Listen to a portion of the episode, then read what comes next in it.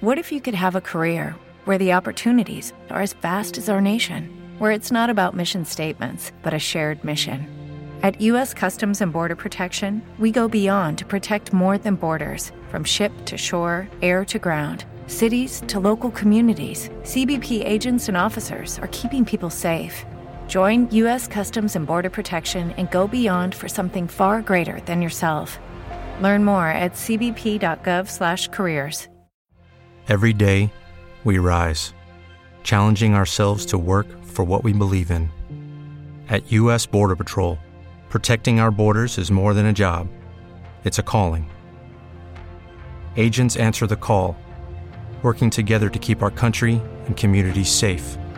If you're ready for a new mission, join U.S. Border Patrol and go beyond. Learn more at cbp.gov/careers.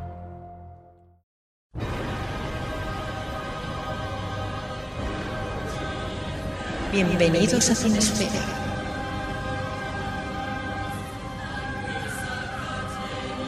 Con Nieves Guijarro.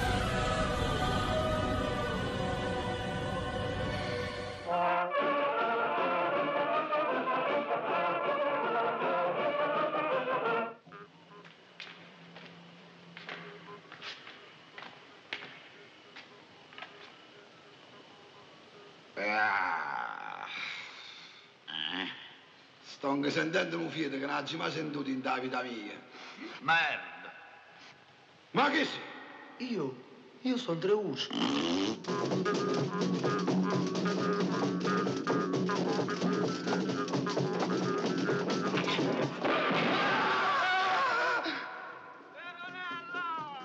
Giannello, è arrivato mio marito! Sono morta!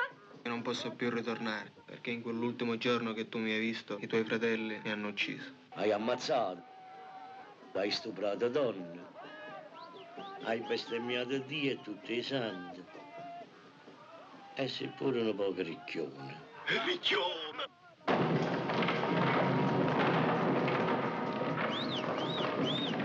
dal convento, in nome di Dio, affacciatevi! E da tutte le femmine che sono venute qua, ho sentito dire che nessuna cosa al mondo è più dolce di quella che una femmina fa con un uomo. Dammi un bacio che non ho già mai provato. Dopo, dopo, metti da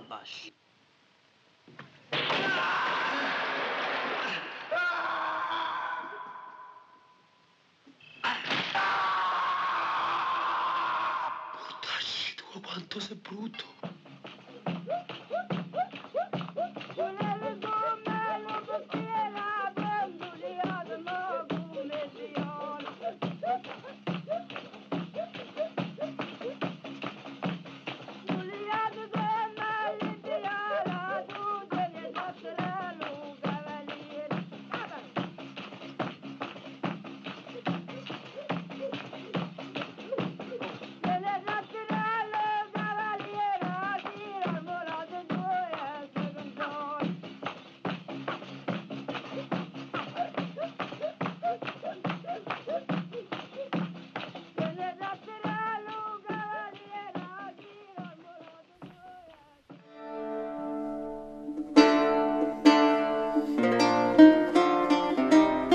Humana cosa es tener compasión de los afligidos, y aunque a todos conviene sentirla, más propio es que la sientan aquellos que ya han tenido menester de consuelo y lo han encontrado en otros, entre los cuales, si hubo alguien de él necesitado, o le fue querido, o ya de él recibió el contento, me cuento yo porque desde mi primera juventud hasta este tiempo, habiendo estado sobremanera inflamado por altísimo y noble amor, tal vez, por yo narrarlo bastante más de lo que parecería conveniente a mi baja condición, aunque por los discretos a cuya noticia llegó fuese alabado y reputado en mucho, no menos me fue grandísima fatiga sufrirlo. Ciertamente no por crueldad de la mujer amada, sino por el excesivo fuego concebido en la mente por el poco dominado apetito, el cual, porque con ningún razonable límite me dejaba estar contento, me hacía muchas veces sentir más dolor del que había necesidad.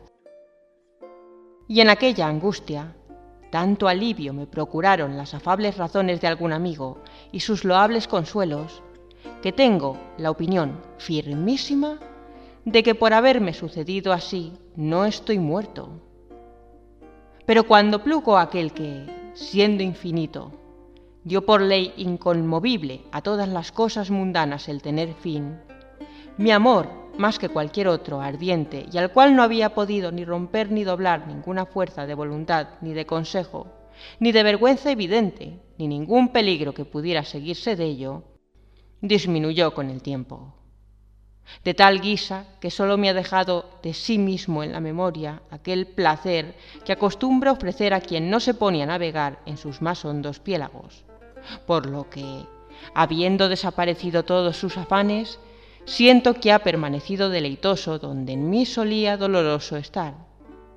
Pero, aunque haya cesado la pena, no por eso ha huido el recuerdo de los beneficios recibidos entonces de aquellos a quienes, por benevolencia hacia mí, les eran graves mis fatigas.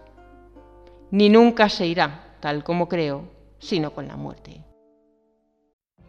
What if you could have a career where the opportunities are as vast as our nation, where it's not about mission statements, but a shared mission? At U.S. Customs and Border Protection, we go beyond to protect more than borders, from ship to shore, air to ground cities to local communities, CBP agents and officers are keeping people safe. Join U.S. Customs and Border Protection and go beyond for something far greater than yourself. Learn more at cbp.gov/careers. Lucky Land Casino asking people, "What's the weirdest place you've gotten lucky?" Lucky in line at the deli, I guess. Aha, in my dentist's office. More than once, actually. Do I have to say? Yes, you do. In the car before my kids' PTA meeting. Really? Yes. Excuse me, what's the weirdest place you've gotten lucky? I never win and tell. Well, there you have it. You can get lucky anywhere playing at LuckyLandSlots.com. Play for free right now. Are you feeling lucky? No purchase necessary. Void where prohibited by law. 18 plus. Terms and conditions apply. See website for details. Y porque la gratitud, según lo creo, es entre las demás virtudes sumamente de alabar y su contraria de maldecir. Por no parecer ingrato, me he propuesto a prestar algún alivio en lo que puedo, y a cambio de los que he recibido, ahora que puedo llamarme libre, sino a quienes me ayudaron, que por ventura no tienen necesidad de él por su cordura y por su buena suerte, al menos a quienes lo hayan menester. Y aunque mi apoyo, o consuelo si queremos llamarlo así, pueda ser y sea bastante poco para los necesitados, no deja de parecerme que deba ofrecerse primero allí donde la necesidad parezca mayor, tanto porque será más fácil como porque será recibido con mayor deseo. ¿Y quién podrá negar que, por pequeño que sea, no convenga darlo mucho más a las amables mujeres que a los hombres? Ellas, dentro de los delicados pechos, temiendo y avergonzándose, tienen ocultas las amorosas llamas cuán mayor fuerza tienen que las manifiestas saben quienes lo han probado y lo prueban. Y además, obligadas por los deseos, los gustos, los mandatos de los padres, de las madres, los hermanos y los maridos, pasan la mayor parte del tiempo confinadas en el pequeño circuito de sus alcobas, sentadas y ociosas, y queriendo y no queriendo en un punto, revuelve en sus cabezas diversos pensamientos que no es posible que todos sean alegres. Y si a causa de ellos, traída por algún fogoso deseo, les invade alguna tristeza, les es fuerza a detenerse en ella con grave dolor si nuevas razones no la remueven. Sin contar con ellas, son mucho menos fuertes que los hombres. Lo que no sucede a los hombres enamorados, tal como podemos ver abiertamente nosotros, ellos, si les aflige alguna tristeza o pensamiento grave, tienen muchos medios de aliviarse o de olvidarlo porque, si lo quieren, nada les impide pasear, oír y ver muchas cosas. Darse a la cetrería, cazar o pescar, jugar y mercadear, por los cuales modos todos encuentran la fuerza de recobrar el ánimo, o en parte o en todo, y removerlo del doloroso pensamiento, al menos por algún espacio de tiempo después del cual de un modo u otro sobreviene el consuelo o el dolor disminuye. Por consiguiente, para que al menos por mi parte se enmiende el pecado de la fortuna que, donde menos obligado era, tal como vemos en las delicadas mujeres, fue más ávara la ayuda, en socorro y refugio de las que aman, porque a las otras les es bastante la aguja, el uso y la devanadera, entiendo contar cien novelas, o fábulas, o parábolas o historias, como las queramos llamar, narradas en diez días, como manifiestamente aparecerá por una honrada compañía de siete mujeres y tres jóvenes en los pestilentes tiempos de la pasada mortandad, y algunas canciones cantadas a su gusto por las dichas señoras. En las cuales novelas se verán casos de amor placenteros y ásperos, así como otros azarosos acontecimientos sucedidos tanto en los modernos tiempos como en los antiguos, de los cuales las ya dichas mujeres que los lean, a la par, podrán tomar solaz en las cosas deleitosas mostradas y útil consejo, por lo que podrán conocer qué ha de ser huido e igualmente qué ha de ser seguido. Cosas que, si que se les pase el dolor, no creo que puedan suceder. Y si ello sucede, que quiera Dios que así sea. Den gracias al amor que, librándome de sus ligaduras, me ha concedido poder atender a sus placeres.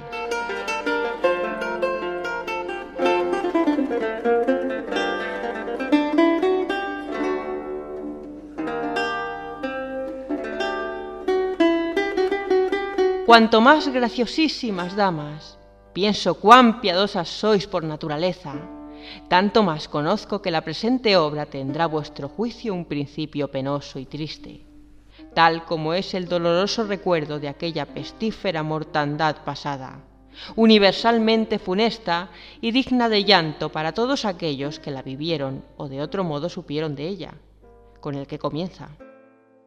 Pero no quiero que por ello os asuste seguir leyendo como si entre suspiros y lágrimas debieseis pasar la lectura.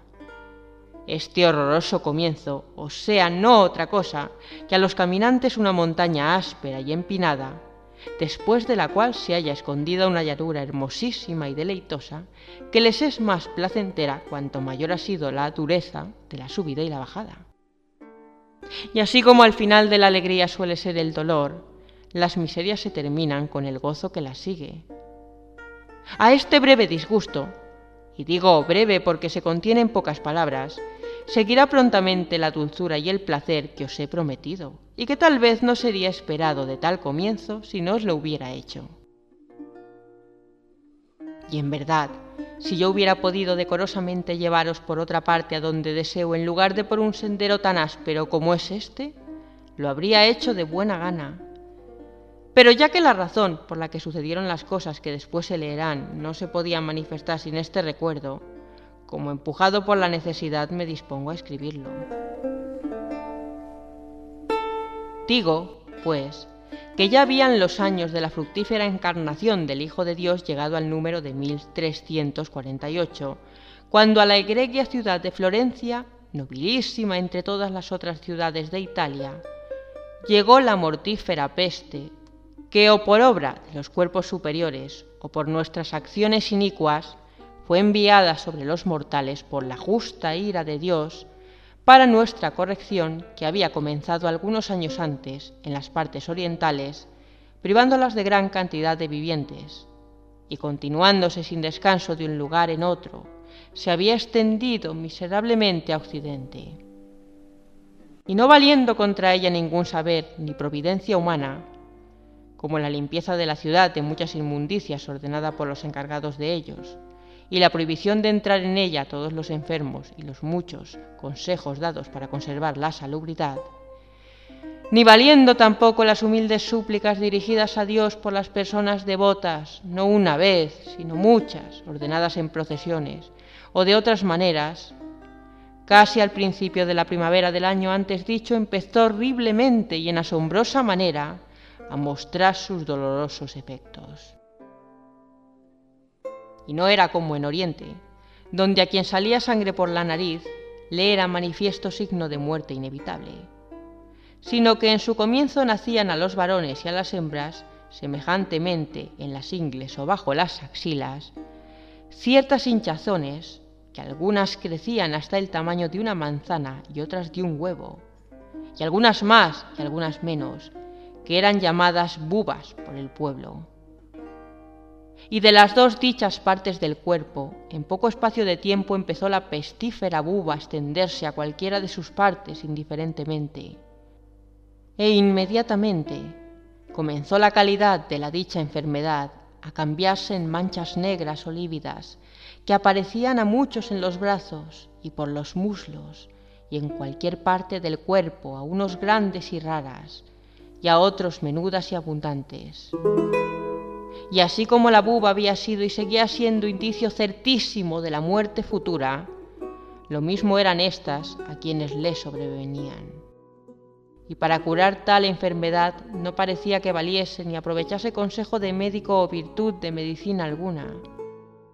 Así, o porque la naturaleza del mal no lo sufriese, o porque la ignorancia de quienes lo medicaban, de los cuales, más allá de los entendidos, había proliferado grandísimamente el número tanto de hombres como de mujeres que nunca habían tenido ningún conocimiento de medicina, no supiese por qué era movido y por consiguiente no tomase el debido remedio.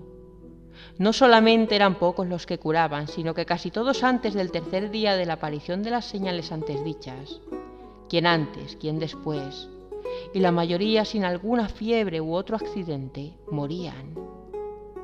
Y esta pestilencia tuvo mayor fuerza porque, de los que estaban enfermos de ella, se abalanzaban sobre los sanos con quienes se comunicaban. No de otro modo que como hace el fuego sobre las cosas secas y engrasadas cuando se le avecinan mucho. Y más allá llegó el mal que no solamente el hablar y el tratar con los enfermos daba a los sanos enfermedad o motivo de muerte común, sino también el tocar los paños o cualquier otra cosa que hubiera sido tocada o usada por aquellos enfermos, que parecía llevar consigo aquella tal enfermedad hasta el que tocaba. Y asombroso es escuchar lo que debo decir, que si por los ojos de muchos y por los míos propios no hubiese sido visto, apenas me atrevería a creerlo y mucho menos a escribirlo, por muy digna de fe que fuera la persona a quien lo hubiese oído.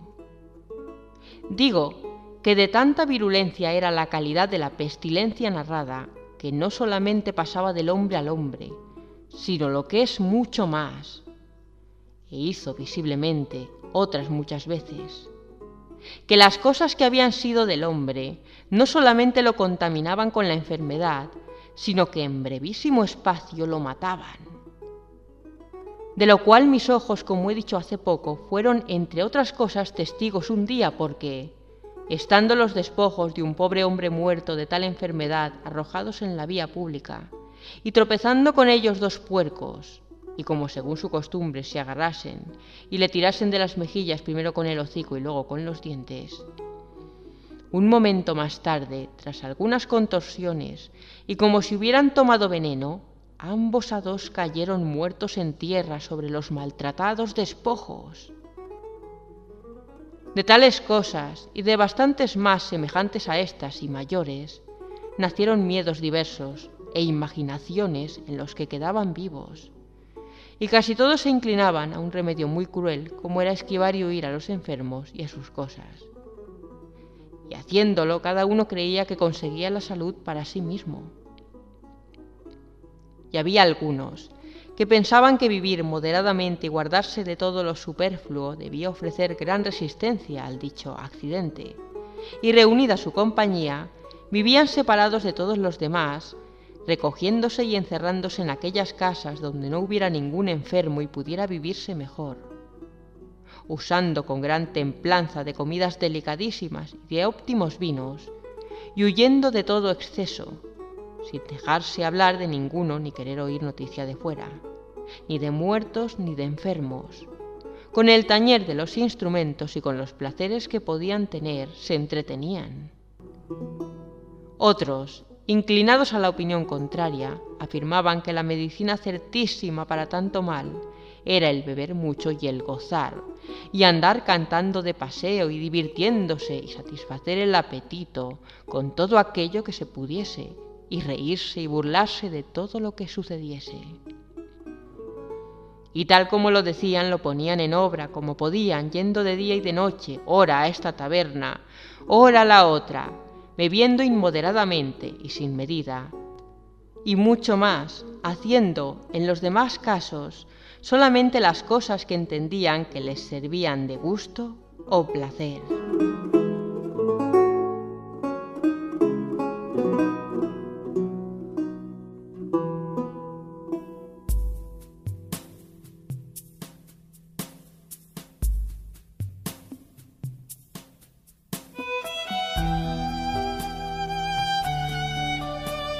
Muy buenas chicos y chicas, os envío desde aquí un fuerte abrazo y un saludo muy efusivo.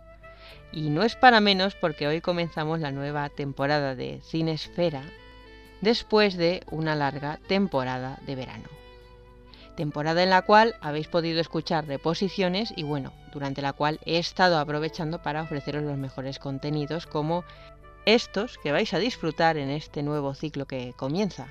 Bueno, nuevo Nuevo no, digamos que es la continuación de Cine Más 18 en la que nos habíamos quedado. Pero lo cierto es que todavía quedaba bastante que decir y bueno, no podía marcharme así, dejándome tantas cintas interesantes en el tintero. Así que, pues bueno, si os parece, vamos a abrir de esta manera para que no se acabe el calor del verano. Y bueno, hoy os voy a abrir con un director espectacular y una película que quizá ahora mismo está un poco olvidada, pero que, bueno, que no deja de ser un clásico, que no deja de ser interesante y sobre todo una película que tiene amplias reminiscencias literarias, como habréis escuchado al principio. Así que empezamos.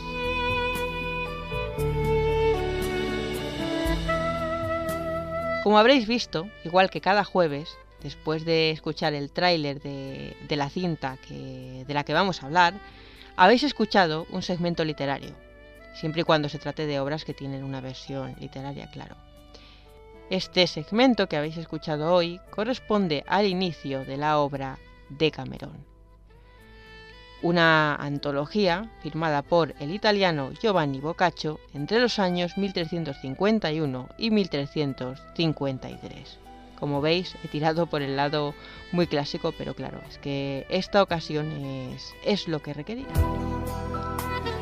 Se trata, como digo, ni más ni menos que mm, una antología, concretamente una narración principal dentro de la que se incluyen varios relatos, lo que se conoce como narración enmarcada.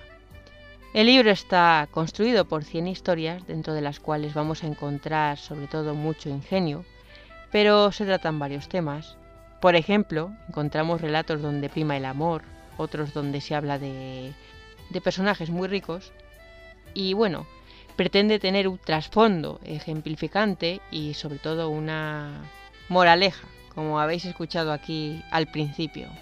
Como os digo, lo que habéis escuchado se corresponde con las primeras páginas que, como habéis visto, pues no son muy alegres para tratarse de un especial erótico, pero bueno, es lo que hay. La obra comienza con una descripción o unas descripciones que son bastante espeluznantes porque, bueno, habéis escuchado los síntomas de la llamada peste bubónica, que precisamente durante el año de 1348 golpeó con severidad Florencia y dejó, como vemos, un panorama desolador. Su autor, Boccaccio, como sabemos, es uno de los principales humanistas de origen italiano y bueno, junto con Dante y Petrarca está considerado uno de los máximos exponentes de la literatura en italiano. También era experto en componer en latín y bueno, el género de la novela corta digamos que deviene de su, de su buen hacer. Bueno, y también se le considera introductorio del relato. Todo un estudioso, un erudito, con una vida muy tranquila hasta el año 1375, concretamente el 21 de diciembre de 1375, cuando le sobrevino la muerte en Florencia por causa de una enfermedad. Bueno, y ahora os preguntaréis qué tiene que ver lo erótico con todo esto que os estoy contando. Bueno, pues tiene, tiene bastante que ver porque, bueno, la producción que, de la que vamos a hablar hoy precisamente está basada en algunos de los relatos contenidos en este de Camerón y no es otra que Il de Camerón, el título así es en original, o El de Camerón así en castellano, firmada en el año 1971 por Pier Paolo Pasolini, que como bien sabemos era aficionado a ofrecernos versiones cinematográficas de obras literarias como veremos a lo largo de este especial de Cinesfera. Y no, no lo digo solo por Saló, los 120 días de Sodoma, que es eh, la más famosa. Como veis aquí os traigo este de Cameron y, bueno, ahora después veremos algunas más que no tienen tanta fama, pero bueno, que también son interesantes. En esta primera parte, como siempre, os voy a hablar de, su reparto y de su director, además de, del autor y de la obra literaria. De eso, bueno, ya os he hablado al principio y ahora pues voy a proceder a hablar de su director y de, como digo, su reparto. Vamos a hablar hoy de Pasolini, vamos a hacer una breve biografía antes de introducirnos en la segunda parte en lo que viene siendo la, la película en sí.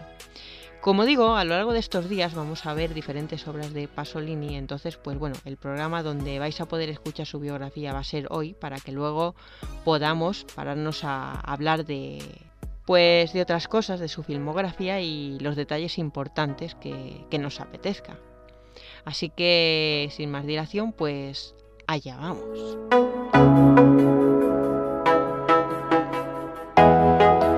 Sin duda que hablar de Pasolini es hablar de uno de los, eh, digamos, mayores genios polifacéticos, porque no hablamos solo de, de un director, sino que él también era filósofo, era periodista, era novelista, era dramaturgo, era... Bueno, inclusive estaba metido en política, como digo, era un hombre muy polifacético y la verdad es que, a mi juicio, una figura bastante fascinante.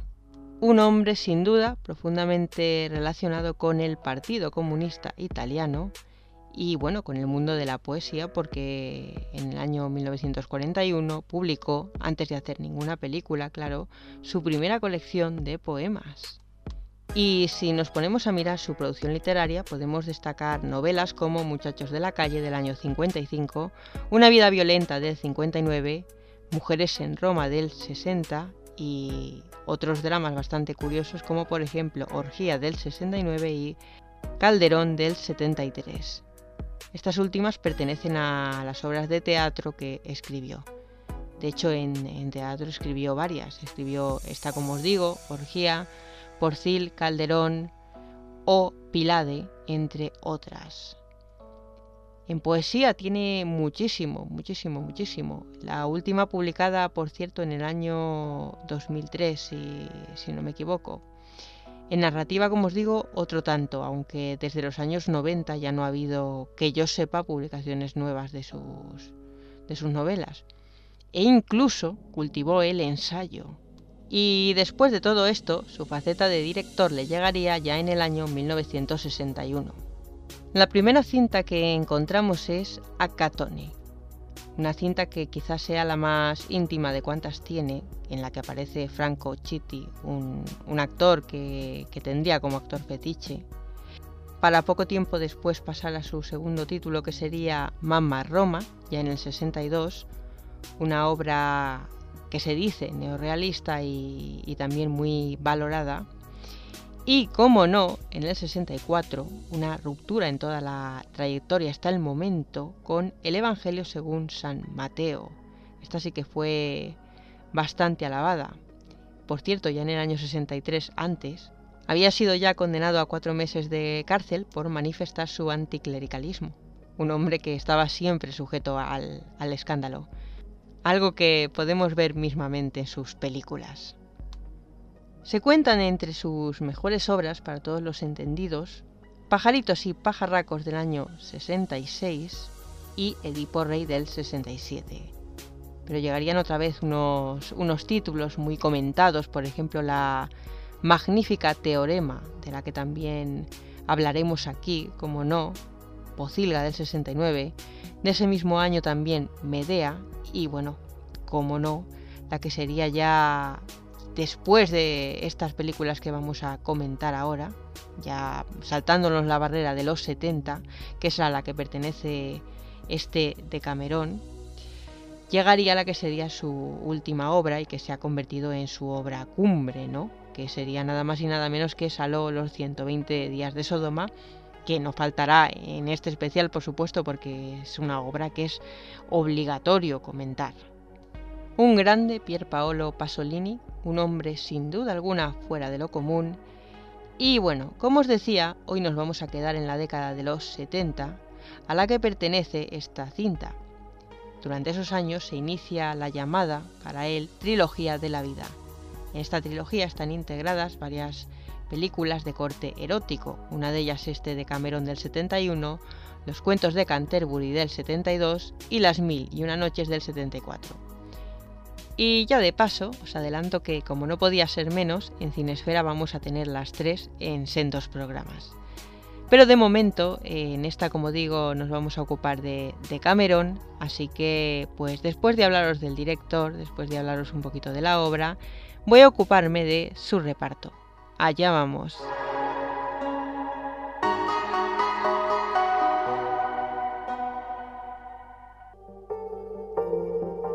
Encabezando este reparto tenemos a Ninetto da Poli, descubierto precisamente por Pasolini, que había iniciado su carrera apareciendo en el Evangelio según San Mateo en un papel en el que no decía absolutamente ninguna frase. Encontramos otras apariciones muy importantes, por ejemplo en Pajaritos y Pajarracos y bueno, en la próxima película que, que, vamos a comentar, o mejor dicho, en una de las próximas también de Pasolini, como es Las Mil y una Noches del año 74.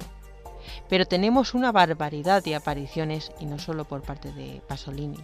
Sí, con Pasolini nos encontramos con Teorema, con Porcil, con Hostia, pero pasando los 70, pasando incluso los 80, como digo, hizo una barbaridad de apariciones entre las que se encuentra, por ejemplo, Momo del año 87 o La Rosa Azul del 96.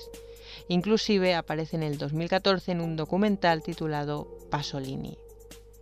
Menos frecuentes, pero también tiene apariciones en televisión porque bueno, es muy conocido y muy famoso en la televisión italiana.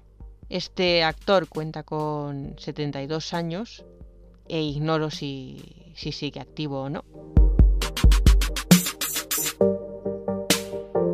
Seguimos con el ya desaparecido Franco Citti, hombre de rostro bastante peculiar, también descubierto por Pasolini, además de protagonista de Edipo Rey, claro, también aparece obviamente en este de Camerón, y muy conocido fundamentalmente porque aparecía en El Padrino como un guardaespaldas de Michael Corleone. También apareció en el 90 ya en El Padrino 3, o sea que tuvo unas apariciones importantes. Con Pasolini, Acatone, Mama Roma, por supuestísimo Edipo Rey, película que también se comentará aquí llegado su momento. Eh, lo tenemos también con Castellari en Mátalos y vuelve, claro, Porcil de Pasolini, eh, sí, por supuesto, Francis Ford Coppola, El Padrino. Elio Petri también ha sido un director con el que ha trabajado. Pupi Abati, Sergio Chitti. Una trayectoria muy interesante y bien labrada.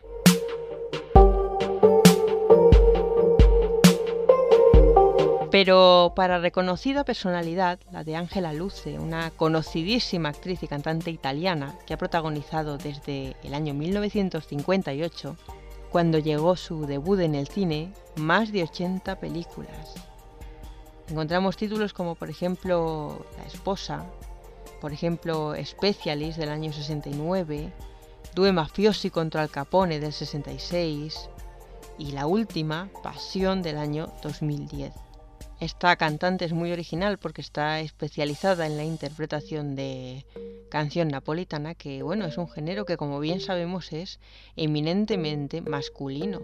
De hecho, las composiciones napolitanas están escritas para voz masculina y, bueno, e instrumento, pero pocas veces una mujer canta este género. Giuseppe Zigaina es uno de los representantes del llamado neorealismo italiano.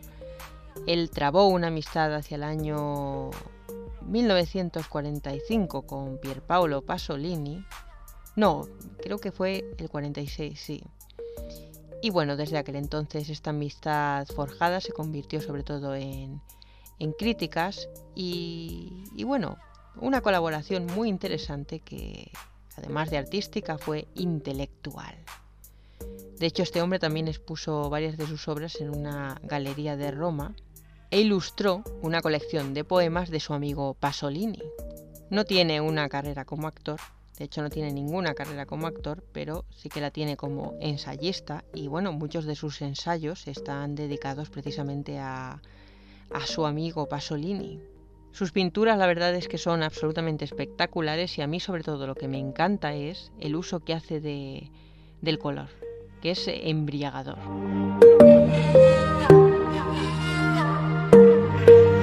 Como vemos, tenemos aquí un reparto bastante curioso en líneas generales, un reparto que, que, nos llega también cargado de artistas y no solo de actores y actrices. El resto del reparto, como digo, también bastante original, lo completarían Joan Jovanovic, María Gabriela Mayón, una actriz francesa muy conocida, Vicenzo Ferrigno, Giorgio Lobin, Vicenzo Amato, Giacomo Rizzo, más de 40 películas a sus espaldas, Guido Alberti, Gianni Rizzo, también bastante conocido, Monique Van Buren, una musa de Andy Warhol, nada más y nada menos, Patricia de Clara, Vittorio Vittori y, entre otros, el cantante e intérprete francés Gianni Esposito. No nos podemos olvidar que escucharemos un tema al final de este programa, como siempre, de la música de Ennio Morricone o la fotografía de Tonino Delicotti, que también había trabajado en varias ocasiones con Pasolini. La distribución corrió a cargo de United Artists y bueno, según tengo entendido, ahora mismo a cargo de, de Netflix, para que luego digan que no podemos encontrar cosas buenas y provechosas en las plataformas de streaming. Como os digo, al igual que la obra de Boccaccio, esta película está compuesta por varias historias. Pero nos meteremos en eso en la segunda parte de este programa. Y ahora, si os parece, y como siempre es habitual en este programa, antes de pasar a la segunda parte vamos a escuchar un tema musical para relajarnos un poquito, para descansar, os tomáis un té, un café, etcétera, etcétera, etcétera, lo que os apetezca y nada, no os preocupéis porque como digo vamos a volver en nada para tratar ya sí, por fin, el tema que nos ocupa hoy y es la película El de Cameron de Pasolini. Así que lo que os digo, unos minutitos y nos volvemos a ver.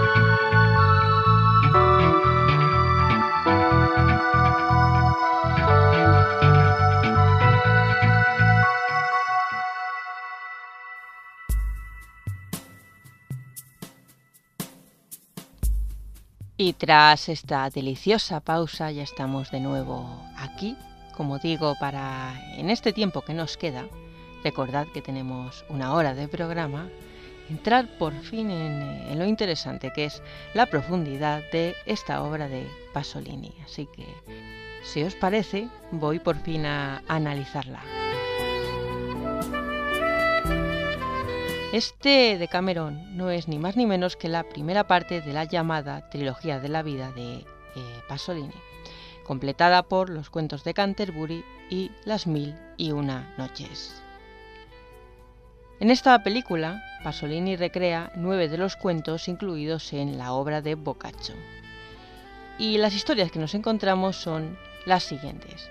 En primer lugar, la historia de Andreuccio da Perugia, un mercader que llega a Nápoles a comprar caballos y en primer lugar es estafado por una chica que se hace pasar por su propia hermana.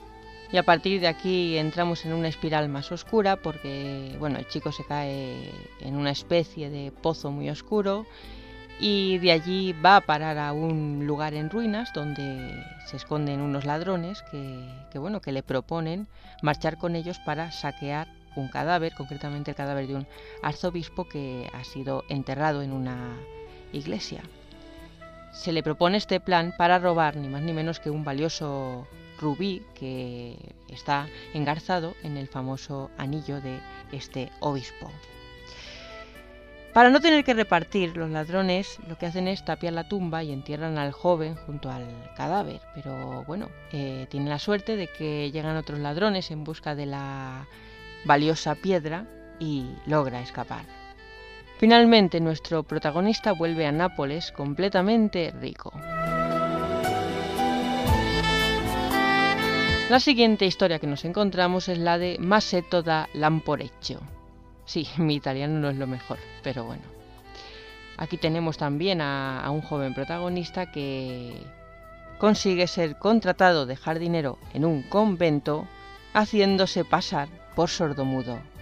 Esta historia es muy divertida, una de las más picantes.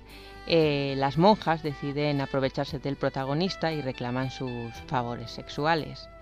Pero cuando también se anima la, madre superiora, el joven por fin, extenuado, arranca a hablar y revela que no es realmente sordomudo.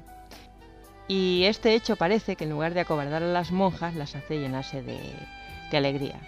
Se cierra el capítulo presentando las monjas al chico como un milagro y bueno, eh, haciendo un trato con él para que todas puedan disfrutar de los favores del joven.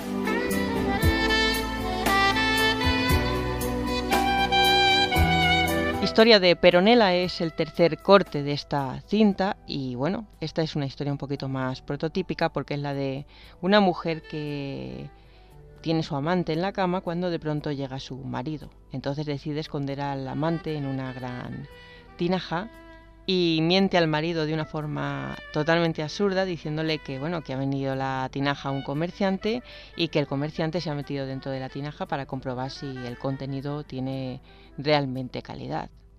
El corte termina de una forma muy humorística porque bueno el marido despide a un hombre que traía con él para comprar la tinaja y bueno, se mete a petición de la mujer a limpiar la tinaja por dentro y mientras ella hace el amor de pie con, con el amante. Como digo, lo vais a pasar muy bien con este corte.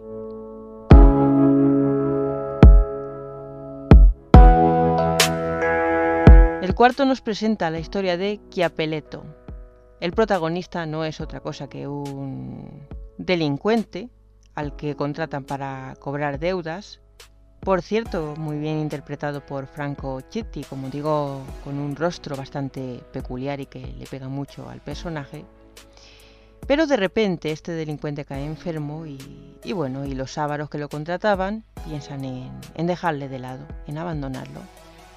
Y él, mientras mentalmente urde una estratagema, pide que le traigan a un hombre para confesarlo, a un hombre que, bueno, virtuoso, entiéndase, el final de este corte es más cínico que humorístico. Finalmente mm, nuestro protagonista presenta como pecados, eh, nada, algunas, algunas tonterías, como por ejemplo escupir en una figura santa, cosas así, y tras su muerte es absuelto de todos los pecados y su cadáver se expone como si fuera un ejemplo a seguir para el resto de, de feligreses. Finalmente este sinvergüenza se acaba convirtiendo en un santo.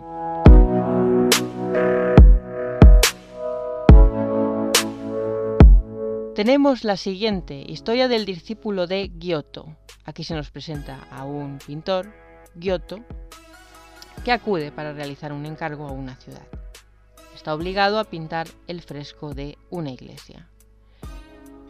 Este pintor tiene un carácter un poco especial, eh, digamos que no es precisamente una persona excesivamente amable y para pintar le gustan como modelos los maleantes.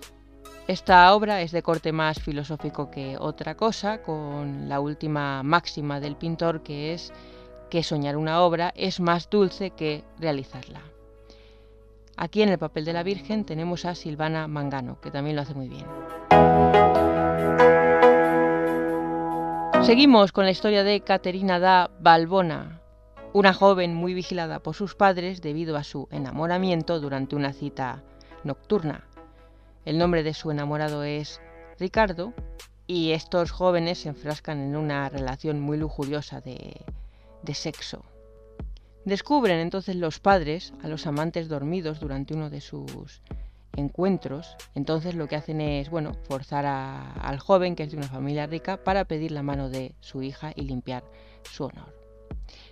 Este corte termina con el padre simulando que está muy ofendido, no tanto debido a que la familia del amado es muy rica, y bueno, finalmente el final es feliz y el chico acaba casándose con Caterina. Nos quedan tres historias. La primera, historia de Elisabetta de Messina, otra joven también de la nobleza y que también tiene una historia de amoríos, pero con alguien en este caso de una clase social inferior un mozo de cuadras. Esta historia es un poco más dramática. Los hermanos de, de Elisabetta deciden invitar al joven a, ir con ellos al campo para vengar su honor. Eh, él la verdad es que no se fía mucho de esta invitación y menos del juego que le plantean y finalmente es asesinado y su cuerpo enterrado cerca de la casa por los hermanos. A la hermana le cuentan que, que han enviado al mozo a, bueno, a una ciudad diferente para que se aleje de ella. Pero entonces nos viene aquí un arranque un poco shakespeariano. La joven no resignada recibe una visita por la noche y es la del fantasma de su amado que le cuenta todo lo sucedido y le pide que le deje descansar en paz. Finalmente ella, con ayuda de su criada, encuentra el cadáver, corta su cabeza y, y bueno, y lo planta a escondidas en una maceta para tener siempre la cabeza cerca de ella como digo, un giro bastante más dramático. ¿eh?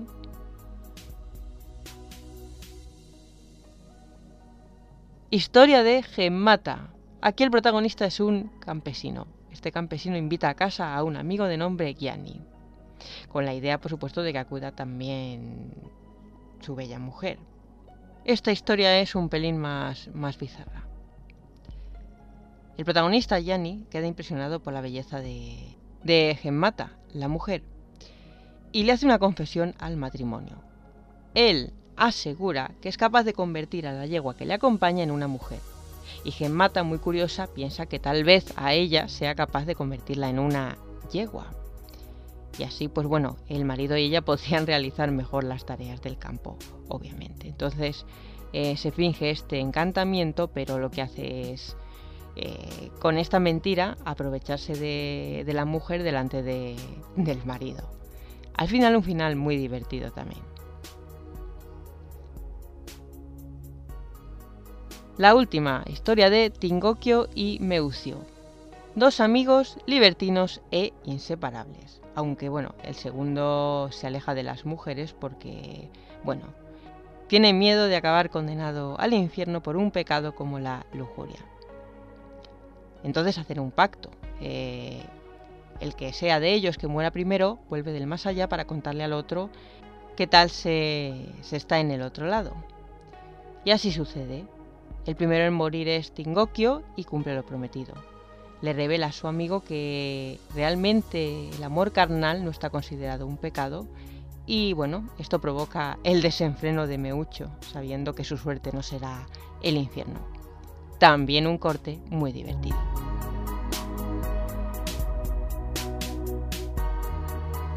Como veis, esto es lo que podemos encontrar en Decamerón, muy variado y muy poco denso. Una película que realmente, realmente, realmente vais a disfrutar mucho.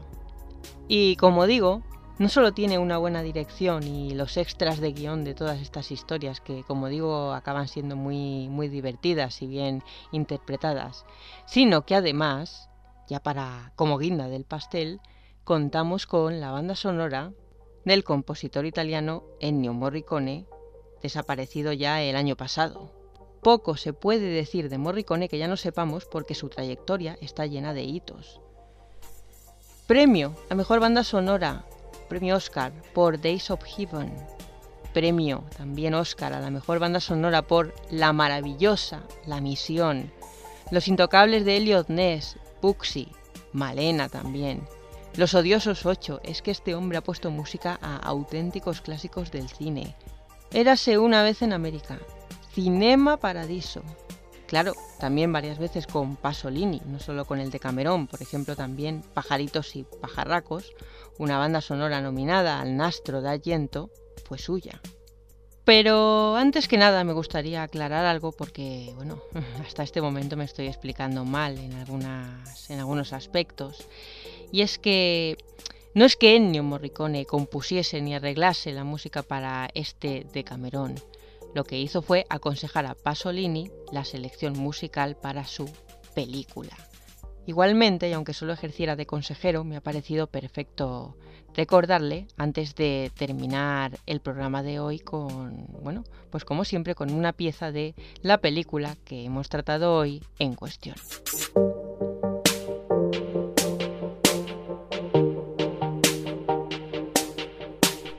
Y como siempre, en los pocos minutos que nos quedan para marchar, os recomiendo como siempre que si os ha gustado este programa vayáis a la página de Facebook Caosfera donde encontraréis más contenidos culturales de, otro tipo. También me encontraréis en Twitter como Caosfera B y en las redes Bowker y Megue como Caosfera, entre paréntesis Nieves Guijarro. Lo dicho, semanalmente podréis encontrar nuevos contenidos en estas redes.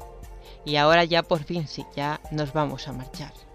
Y el tema con el que os voy a dar la despedida, recordemos, bajo el consejo del maestro Morricone, no es otro que Canto del Lavandai del Bomero, con la voz de Roberto Murolo. Esta versión es un poco diferente de la incluida en la película, pero es que la que encontré original sonaba bastante mal. Y lo dicho, os envío un beso y un abrazo muy fuerte y os dejo con esta curiosa melodía.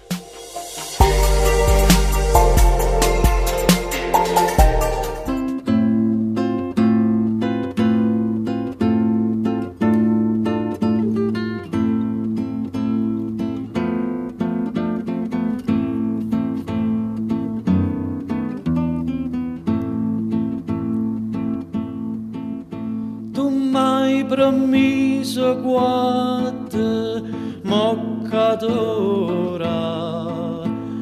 oi moccatora, oi moccatora, io so venuto se, io so venuto se me lo vuoi dare, me lo vuoi dare me lo vuoi dare, me lo vuoi dare, me lo può dare.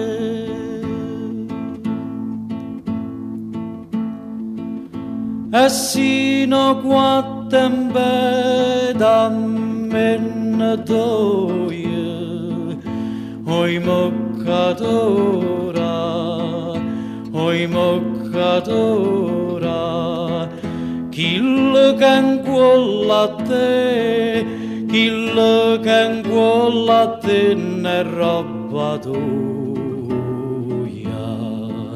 me lo vuoi dare me lo vuoi dare me lo vuoi dare me lo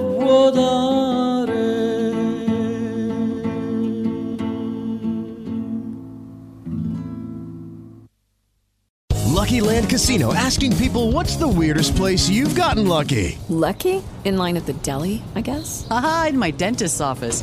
More than once, actually. Do I have to say? Yes, you do. In the car before my kids' PTA meeting. Really? Yes. Excuse me, what's the weirdest place you've gotten lucky? I never win and tell. Well, there you have it. You can get lucky anywhere playing at LuckyLandSlots.com. Play for free right now. Are you feeling lucky? No purchase necessary. Void where prohibited by law. 18 plus. Terms and conditions apply. See website for details. With Lucky Land slots, you can get lucky just about anywhere. Dearly beloved, we are gathered here today to. Has anyone seen the bride and groom? Sorry, sorry, we're here. We were getting lucky in the limo and we lost track of time. No, Lucky Land Casino, with cash prizes that add up quicker than a guest registry. In that case, I pronounce you lucky. Play for free at LuckyLandSlots.com. Daily bonuses are waiting. No purchase necessary. Void where prohibited by law. 18 plus. Terms and conditions apply. See website for details.